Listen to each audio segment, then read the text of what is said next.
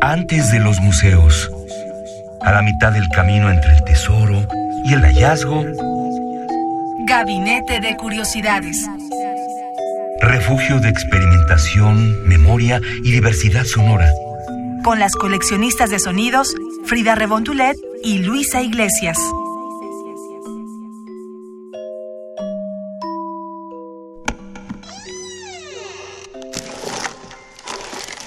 Vasos comunicantes. Columbia Broadcasting System and its affiliated stations present Orson Welles and the Mercury Theater on the Air in The War of the Worlds by H.G. Wells.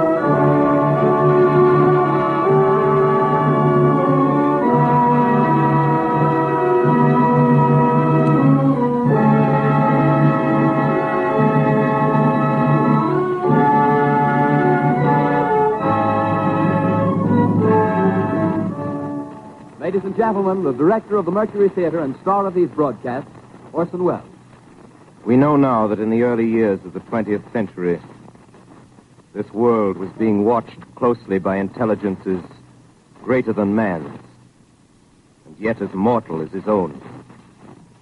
We know now that as human beings busied themselves about their various concerns, they were scrutinized and studied, perhaps almost as narrowly as a man with a microscope might scrutinize the transient creatures that swarm and multiply in a drop of water. With infinite complacence, people went to and fro over the earth about their little affairs, serene in the assurance of their dominion over this small, spinning fragment of solar driftwood, which by chance or design man has inherited out of the dark mystery of time and space. Yet across an immense ethereal gulf, minds that are to our minds as ours are to the beasts in the jungle, intellects vast, cool, and unsympathetic, regarded this earth with envious eyes and slowly and surely drew their plans against us. In the 39th year of the 20th century came the Great Disillusionment. Near the end of October, business was better. The war scare was over. More men were back at work. Sales were picking up.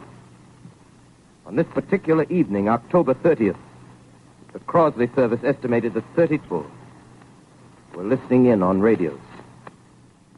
Bienvenidos a Gabinete de Curiosidades. Estamos escuchando en la voz de Orson Welles la presentación que dio a este radiodrama La Guerra de los Mundos de H.G. Wells el 30 de octubre de 1938 en Estados Unidos en la radio CBS como decían, coast to coast, así que lo escuchamos en esta versión en inglés y les presentaremos un fragmento de esta dramatización en un español de España. Así que, bueno, esto lo extrajimos del canal de YouTube Macabra Visión, que se dedican a producir audiolibros, en específico de historias de terror, como lo mencionan macabras, y también de ciencia ficción. Recordemos también un poco cómo es que este hecho permeó a toda esa comunidad en Estados Unidos y en general también al mundo cuando se conoció esta noticia de que los extraterrestres, máquinas y diversos seres habían invadido la Tierra. Y bueno, aquí nos dio a mostrar en esos años, en los años 30 finales, ya casi casi los 40, cómo es que los medios de comunicación y la radio en especial tenía este, este poder también de llegar a las masas, a la gente. Recordemos que la gente se juntaba en su casa con sus familias a escuchar sus programas favoritos y también, bueno, en ese momento estaban todos escuchando esta estación, bueno, no todos, pero sí la mayoría. Y por la veracidad con que fue interpretada y también presentada es que causó gran conmoción en la sociedad. Y bueno, de hecho, antes de que iniciara como tal el radioteatro o este radiodrama, se anunció a la gente que iba a ser un, que, que era una puesta en escena como tal, o una puesta al micrófono, y que era ficción. Pero bueno, no muchos alcanzaron a escuchar esa parte, y es así como varios se la creyeron, así como podemos recordar también la película Días de Radio de Woody Allen, donde muestran este evento también, ¿no? La tía del protagonista se ve que está en una cita con con un hombre en un auto y de repente escucha la transmisión de que llegaron estos seres a la Tierra y el hombre corre del auto y deja a la tía con el auto ahí en medio de, de un mirador.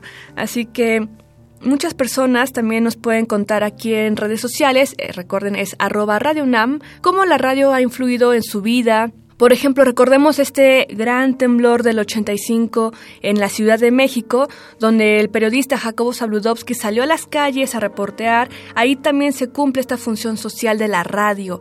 Es un caso contrario, por ejemplo, a como fue este radiodrama, que de repente jueguen con tus sentimientos y que eso no era verdad también causó grandes, no demandas, pero sí críticas a esta estación, a la CBS, pero bueno, esto impulsó la carrera de los Wells, tanto del escritor H.G. Wells como de Orson Welles. Así que los dejamos con, este, con esta versión de la Guerra de los Mundos, de, como lo dijimos, de H.G. Wells, en el canal de YouTube de Macabra Visiones, donde lo pueden descargar completo. Aquí tendremos solamente un fragmento, así que iniciamos.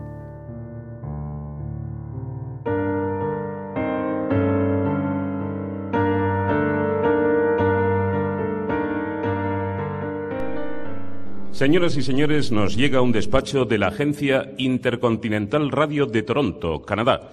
El profesor Morse de la Universidad de Macmillan manifiesta que se han observado un total de tres explosiones en el planeta Marte entre las 7.45 horas y las 9.20 hora oficial del Este. Ello confirma los anteriores informes recibidos de los observatorios americanos. Señores oyentes, en este instante nos llega una última hora desde un lugar muy próximo a nosotros. Adelante, compañeros. Sí, en efecto, es de Trento, en Nueva Jersey. Informan de que a las 8.50 horas de la tarde, un enorme objeto ardiente que se supone pueda ser un meteorito ha caído en una granja de las cercanías de Grover's Mill, Nueva Jersey, a 22 kilómetros de Trenton. El resplandor fue visible en un radio de cientos de kilómetros y el ruido del impacto se oyó en sentido norte hasta la localidad de Elizabeth. Gracias, compañero. Les comunicamos que nuestro reportero Carl Phillips ya se dirige con la unidad móvil al lugar del suceso. Conectamos ya con Grover's Mill, Nueva Jersey. Adelante, Carl Phillips. Señoras y señores, les habla nuevamente Carl Phillips desde la granja Wilmut, en Grover's Mill, Nueva Jersey. El profesor Pearson y yo hemos hecho el camino desde Princeton hasta aquí al tener conocimiento de los hechos relatados. Eh, bueno, tengo... La verdad es que tengo ante mis ojos un extraño escenario. Supongo... En fin, supongo que lo que, tengo delante de mí, semienterrado en un enorme agujero, es un artefacto que ha debido caer con una fuerza impresionante según se aprecia en el enorme cráter que ha producido. El terreno, amigas, amigos, está cubierto por los trozos del árbol con el que ha impactado. Lo que yo puedo ver de ese extraño objeto no tiene parecido alguno con un meteorito. Voy a hacerle una pregunta al profesor Pearson, lo tengo aquí a mi lado. Profesor, dígame. ¿Qué diámetro cree usted que tiene? Unos 30 metros. Unos 30 metros. El metal de la cubierta es como... Bueno, tampoco he visto nada parecido a esto en toda mi vida. Eh, eh, su color es algo así como blanco amarillento. Algunos curiosos están empujando para acercarse. A pesar de los esfuerzos de la policía que tiene acordonada toda la zona, no pueden contener a la gente que se está que se está colocando delante de mí y no me deja ver nada de lo que ocurre. Hagan el favor. Agente, ayúdenme. Échense a un lado. Apártense. Aparten, solo puede pasar la prensa. Les traslado a ustedes exactamente el ambiente que tiene este este fantasmagórico lugar. Hay cientos de coches que se encuentran estacionados en un terreno próximo a nosotros. La policía trata de contener la avalancha de vehículos que desde la carretera se dirigen hacia esta granja, pero no pueden hacer nada. Ahora mismo lo estamos viendo perfectamente desde aquí. Están rompiendo el cordón policial de uno y a otro lado. Los faros de los coches proyectan una intensa luz sobre el gran agujero donde el objeto se encuentra medio enterrado. Amigas, amigos, algunos de los curiosos más arriesgados se atreven incluso a llegar hasta el borde del hoyo. Sus siluetas se distinguen muy bien por el resplandor del metal. Un hombre se está acercando para tocar el objeto. La policía se lo impide. Señoras y señores, del extraño aparato sale ahora un ruido. Señores, un ruido que les llega a todos ustedes con mucha nitidez. Es un extraño sonido que parece salir desde dentro del objeto. Voy a aproximar más el micrófono. Ahora estoy a unos 5 metros aproximadamente de distancia del agujero. Escúchenme.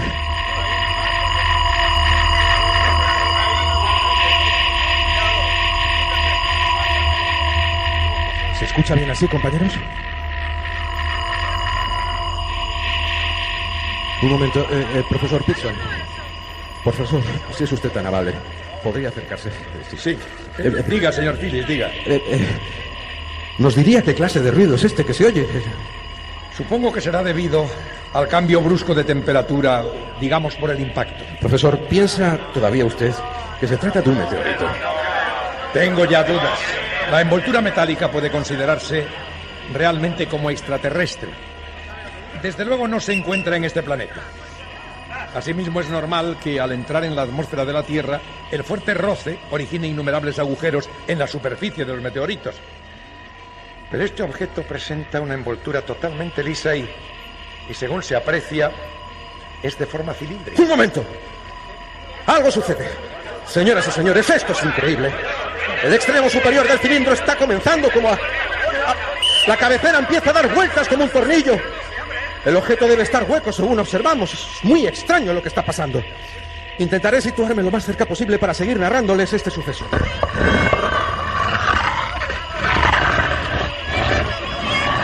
Se está moviendo. Miren, la maldita cosa esa se está ¡Échense atrás! ¡Échense atrás! ¡Fuera! ¡Ahí! ¡Atrás, atrás, digo! ¡Atrás! Tal vez haya seres dentro que tratan de salir.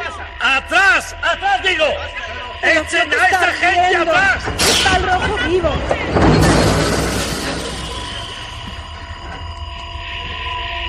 Señoras y señores, esto es lo más terrible que yo he visto en mi vida. Un momento. Algo se desliza hacia afuera.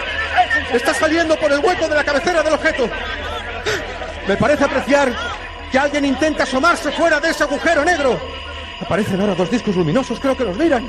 Parecen unos ojos. Pudieran ser de una cara, pudieran ser de...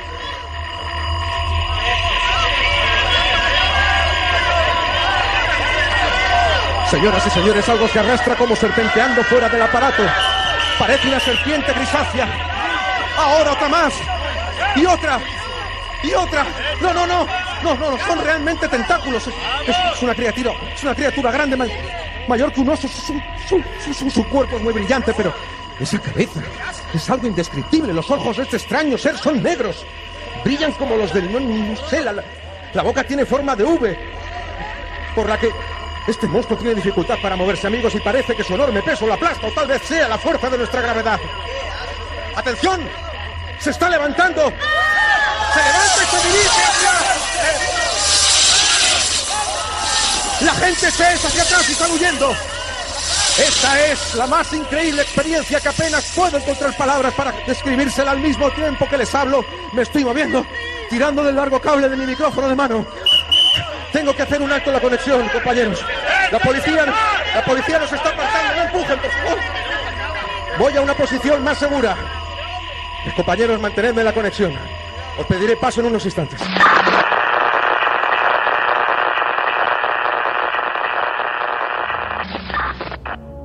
Gabinete de Curiosidades.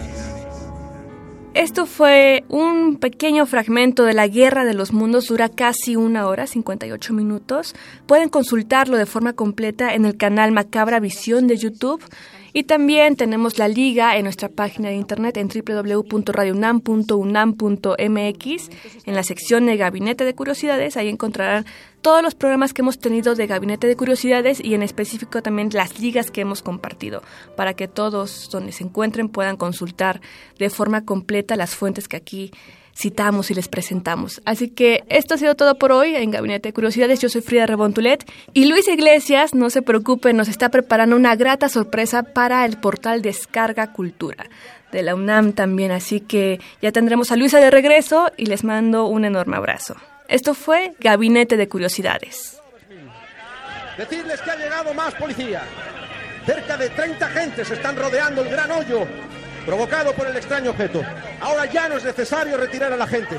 El miedo hace que todos guarden o guardemos una distancia prudencial. Ese extraño animal que salió de la cápsula ha vuelto a su agujero. Radio UNAM presentó Gabinete de Curiosidades. Refugio de experimentación, memoria y diversidad sonora. Dispara tu curiosidad en la próxima emisión.